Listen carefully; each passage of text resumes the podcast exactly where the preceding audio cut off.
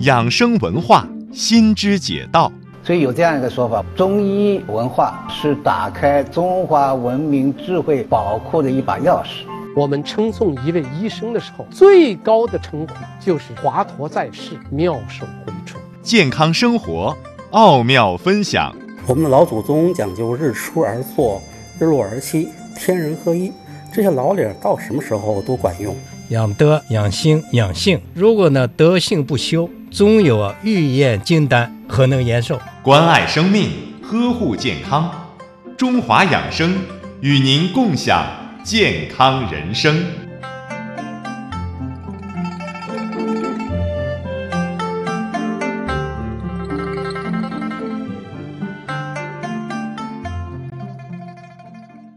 听众朋友，大家好，欢迎收听《中华养生》节目，我是刘红。接下来的一个小时的时间，我们将为您带去健康服务。最近呢，我们的节目陆续收到了一些热心听众，还有华语广播网的网友发来的电子邮件，还有打来的热线电话。他们呢提出了在日常生活中遇到的一些问题，希望呢我们能够在节目中为他们解答。这些问题呢看似简单，但其实呢是我们日常生活中经常会碰到的。然而呢，您却又没有留心的一些健康知识，比如说怎样按照自己的需求来买牙膏。如果我们的衣物有甲醛的话，怎样？去除，还有一位朋友提出了芦荟究竟能不能够随便的吃？昼夜温差大会不会诱发心绞痛等等？那在今天的节目中呢，我们就为收音机前的听众朋友解答这些问题。除此之外呢，我们还邀请了相关的专家来回答听众朋友提出的有关冠心病的饮食和运动方面的一些问题。好，下面呢就让我们进入今天的健康诊疗室。无需挂号，不用预约，我们帮您找大夫。您的健康就是我们的关注，欢迎走进健康诊疗室。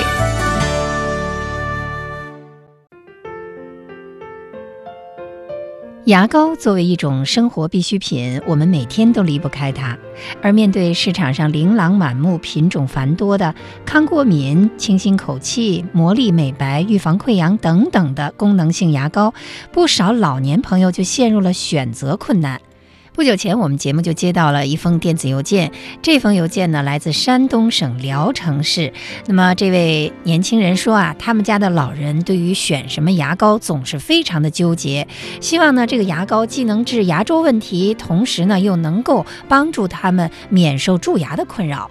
那么，在今天的节目中呢，我们呢就来和朋友们说一说，如何根据您的需求来买牙膏。首先，我们来说一说最大的一个需求就是防蛀牙。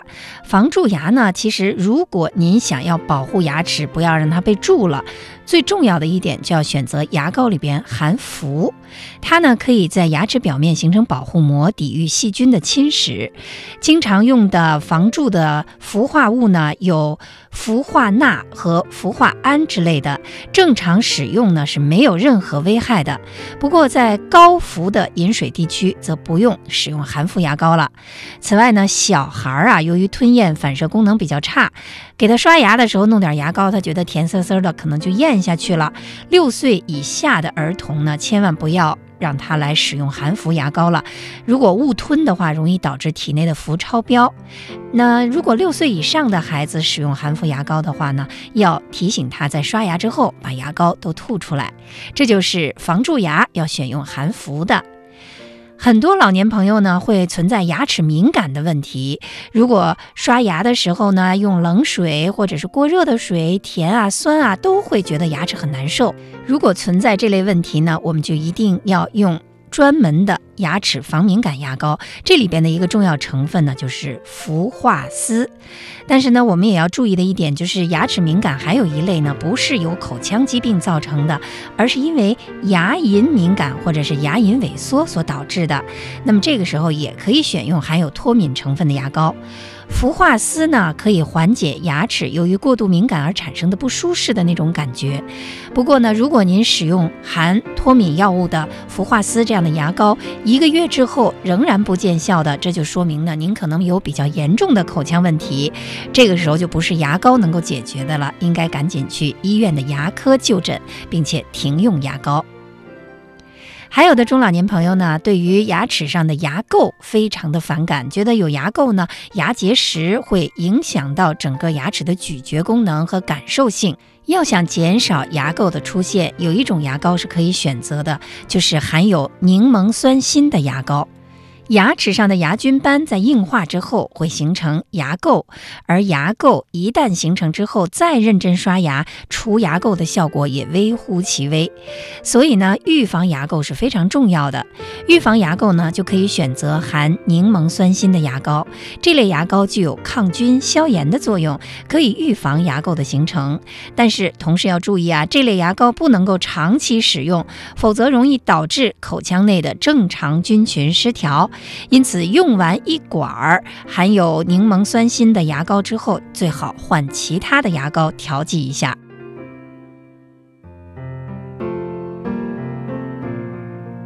好了，刚才呢，我们和您说了如何根据需求来买牙膏，还有含有怎样的一些成分的牙膏呢？对于蛀牙、美白、牙齿敏感，还有预防牙垢比较有效。在这儿我们要提醒一下大家，牙膏并不是越贵越好。选购牙膏的时候呢，要根据自身的实际需要。对于没有特殊需求的老年朋友来说，普通的牙膏就可以起到很好的清洁作用了。另外呢，牙膏不要长时间的使。用同一种品牌，要交替使用不同的品牌，还有功效，这样的牙膏呢更利于口腔健康。有的时候啊，我们买来的新衣服会有一种异味儿，这个异味儿呢说不出来，有的人会觉得是汽油味儿，有的人呢会觉得很刺激，这往往是由衣服中挥发出来的甲醛造成的。由于衣服在生产的过程当中呢，添加了甲醛，而一些衣服在高压高温的环境之下，甲醛与棉纤维分子结合，就会达到给衣服防皱的效果。如果说在制造衣服的后续步骤清洗的不彻底，就有可能导致甲醛从衣料中释放出来。人穿了可挥发甲醛的衣服之后，会导致咳嗽、流泪、视力障碍之外，还会加速机体的癌变。尤其呢，对一些小孩子来说，就更加危险了。那么在这儿呢，我们应听众朋友的要求呢，给您介绍一个减少新衣服上的甲醛的办法，那就是用盐水浸泡新衣服，可以减少衣物上的甲醛残留。具体的做法呢是这样的。一般呢，我们用百分之零点五的盐水浸泡新衣服十分钟，然后用清水冲洗晾干，就可以有效的去除衣物中残留的甲醛。那么，如果这个衣服您担心一次没有去净的话，不妨多泡一会儿，多泡几次。另外还要注意的是，买新衣服的时候呢，如果发现衣服的刺激性气味比较强，这就说明它的甲醛含量高，建议呢就不要购买了。我们再来和您说一说如何减少新衣服上的甲醛的办法，那就是用盐水来浸泡新衣服。一般呢，用百分之零点五的盐水泡十分钟，然后用清水把衣服投净晾干，就可以有效的去除衣物中残留的甲醛了。来自宁夏银川的一位周先生最近给我们发来了电子邮件。他说呀，他呢有慢性胃炎很长时间了，听人说吃芦荟对胃有好处，于是呢就从花市买了几盆芦荟，没事儿呢就掰一些用开水冲着吃。可是没想到啊，这吃了之后呢，不久就开始上吐下泻，非常的难受。周先生到医院去请医生诊治了之后呢，发现他吃的呀不是可食用的芦荟，而是有一定有毒成分的这样的芦荟。这件事儿可把他吓了一大跳。那么周先生呢就给我们的节目发来了一封邮件，问问我们说这个芦荟到底应该怎么吃。芦荟呢，其实是有很好的解毒、健胃、强心、抗炎、杀菌的作用。有的人呢就把芦荟称为植物医生。但是芦荟呢是有很多的品种的，根据它的用途呢，可以分为药用芦荟、食用芦荟和观赏性芦荟。大多数的芦荟只是观赏植物，不能够食用，也不能够药用，甚至有一些芦荟还是有毒的。就像周先生买的这一种，如果在不慎误食之后，非常容易导致中毒，严重的还会危及生命。有关资料显示呢，可食用的芦荟品种有库拉索芦荟，这个可能大家也比较熟悉了，俗称美国芦荟；还有一种斑纹芦荟，也叫中国芦荟。除此之外，还有上农大叶芦荟、日本芦荟、小木芦荟等等，这些是可以吃的。即便呢是这些可食用的芦荟，在食用之前一定要确认它是否安全，而且呢一次不能吃的太多，每天不能够超过十五克。一般食用的时候，选用芦荟的叶肉。安全期间呢，要把这个芦荟的表皮，还有上面的一些刺啊，都去除掉。因为芦荟的表皮中含有会导致腹泻的芦荟大黄素和使芦荟出现苦味的苦味素，所以吃之前呢，还要将芦荟的叶肉用开水烫一下。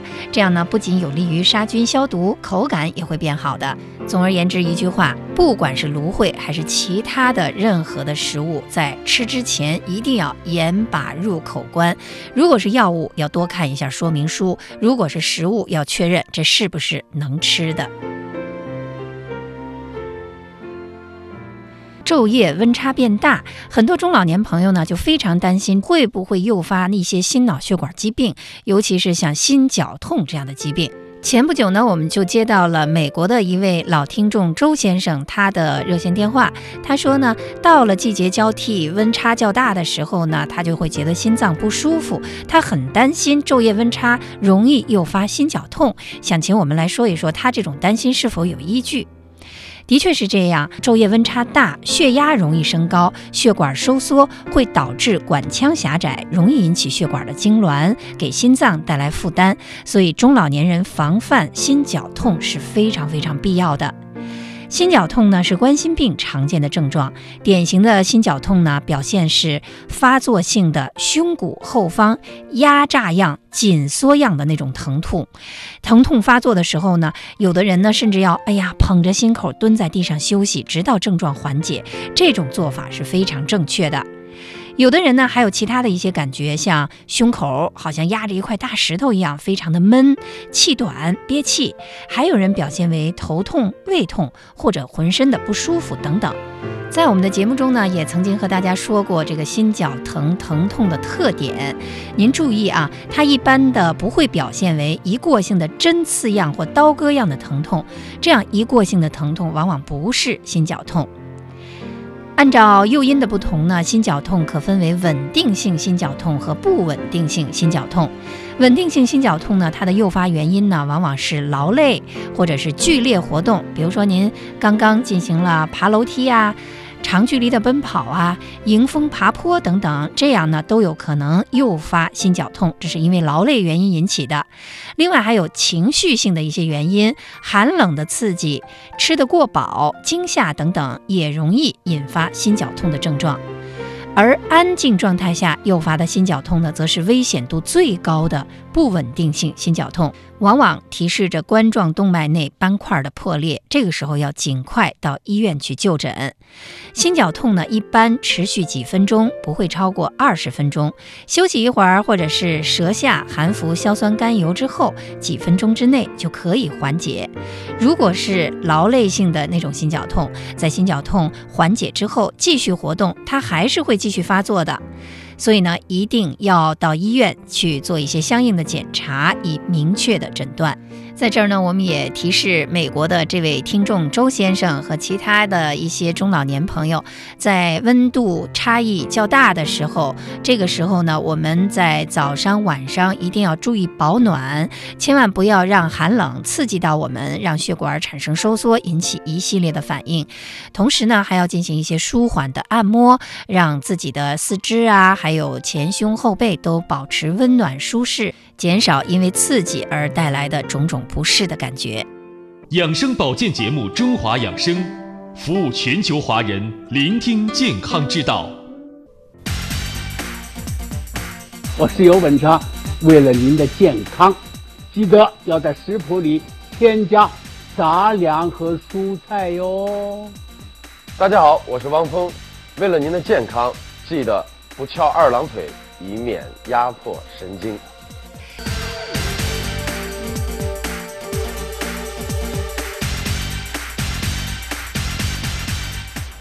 不久前呢，我们的节目播出了首都医科大学附属北京朝阳医院西院区急诊科的主任医师徐爱民为各位讲解的烧烫伤之后的一些注意事项。那这个内容播出之后呢，我们的听众朋友呢反馈还是比较踊跃的，大家纷纷提出了他们在日常生活中遇到的一些有关烧烫伤方面的问题，希望呢徐爱民医生在节目中为大家再做一下解答。那么听友提出的问题呢，就包括。在烧伤、烫伤之后，当自己觉得呼吸系统不舒服的时候，如何喝水，能不能够喝水，以及伤口的愈合、后期护理等方面的一些问题，我们再次呢，请到了徐爱民医生，请他和大家说一说这方面的问题。好，进入我们的健康问答。您的疑问，您的焦虑，您的担心，健康问答。专业医生为您破解迷津。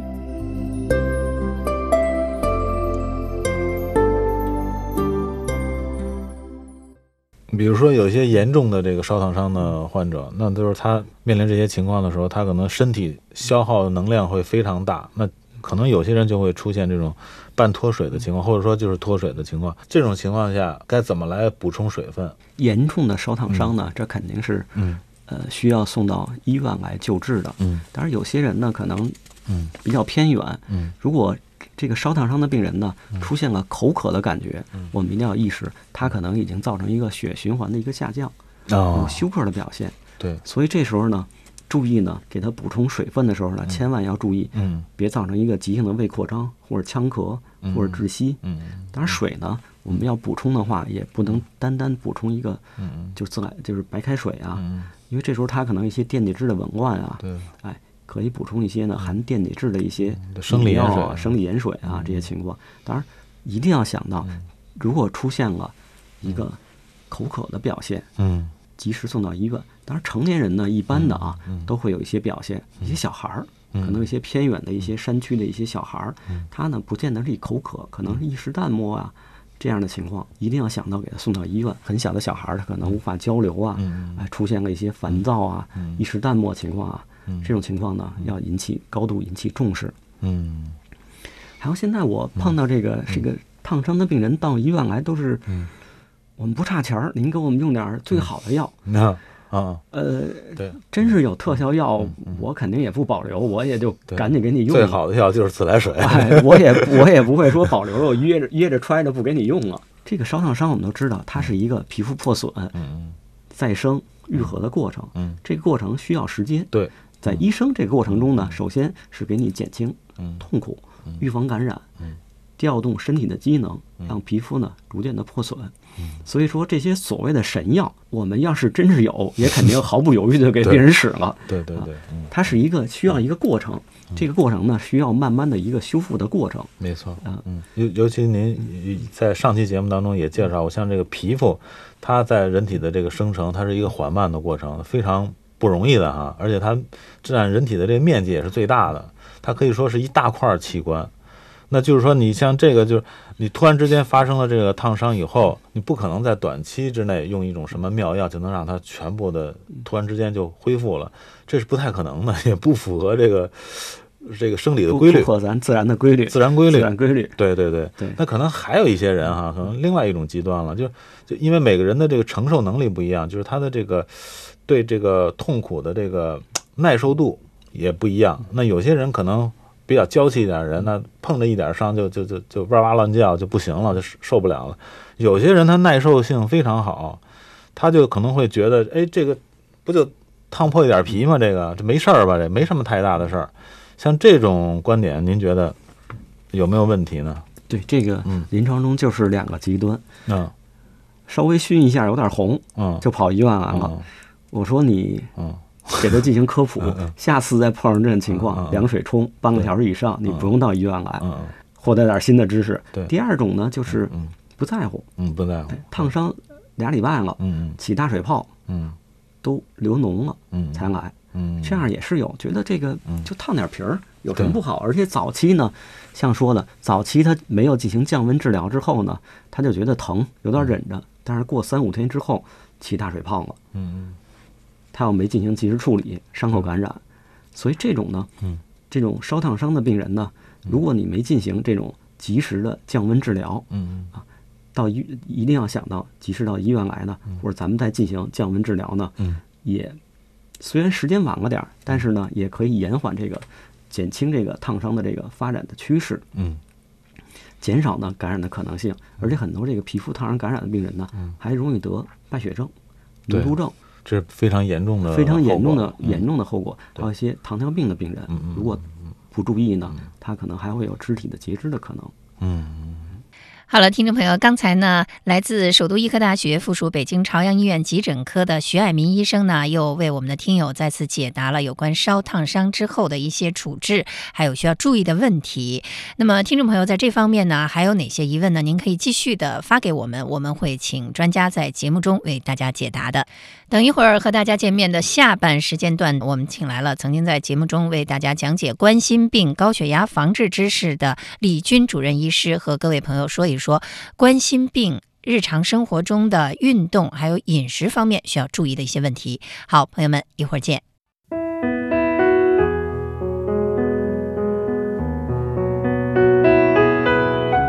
我们的脊柱啊，有点像我们的一个船帆，哪一根绳子出现问题，都可能导致这个桅杆呢产生倾斜和扭曲。首先要动起来，才能够真正的在这个生命的海洋中航行。我们就相当于要打仗了，一定有侦察兵，要看清楚啊，敌人碉堡在什么地方。做检查实际上非常重要，就得出一个正确的诊断。嗯，你得到正确诊断了，那么你的治疗方案就出来了。养德、养心、养性，一个注重养生的人。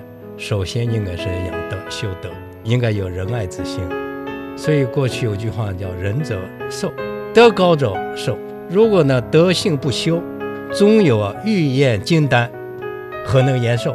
对于神经外科医生，不但要有坚实的基础，神经从哪儿走到哪儿去，哪个地方出现问题、出现故障的去找到它，而且确实也要有手技。当然，手的技巧也是靠实践来实现的。所以，我们我们常说一句话，就外科医生的经验，实际上是很多病人的付出才得到的。这个就像一个机器一样，它总是要新陈代谢。等到用年头时间长了，它总是可能要出现这问题那问题。所以，我觉得一方面你要加强预防和保养，另一方面的话，你要根据你不同的病，不要盲目的去迷信它；另一方面呢，也不要去排斥它。选择最适合于你的一个治疗的方法。我的动力就是来自于我的病人，我看到我的病人好了，觉得我做了非常好的工作。如果病人不好，我也会很受打击。但是受打击的时候呢，我必须自己调整过来。得了病之后，我们想办法把它治好。所以呢，我经常说，我们是要跟上帝掰手腕。对于健康来讲，我们要有好的生活方式。不管你做哪一种的工作，应该知道健康生活方式不仅要懂，而且还要去做，要去尝试着去做。嗯、明明知道不好的习惯，要尽量去改掉。中华养生每天一小时，为您带去贴身的健康关爱。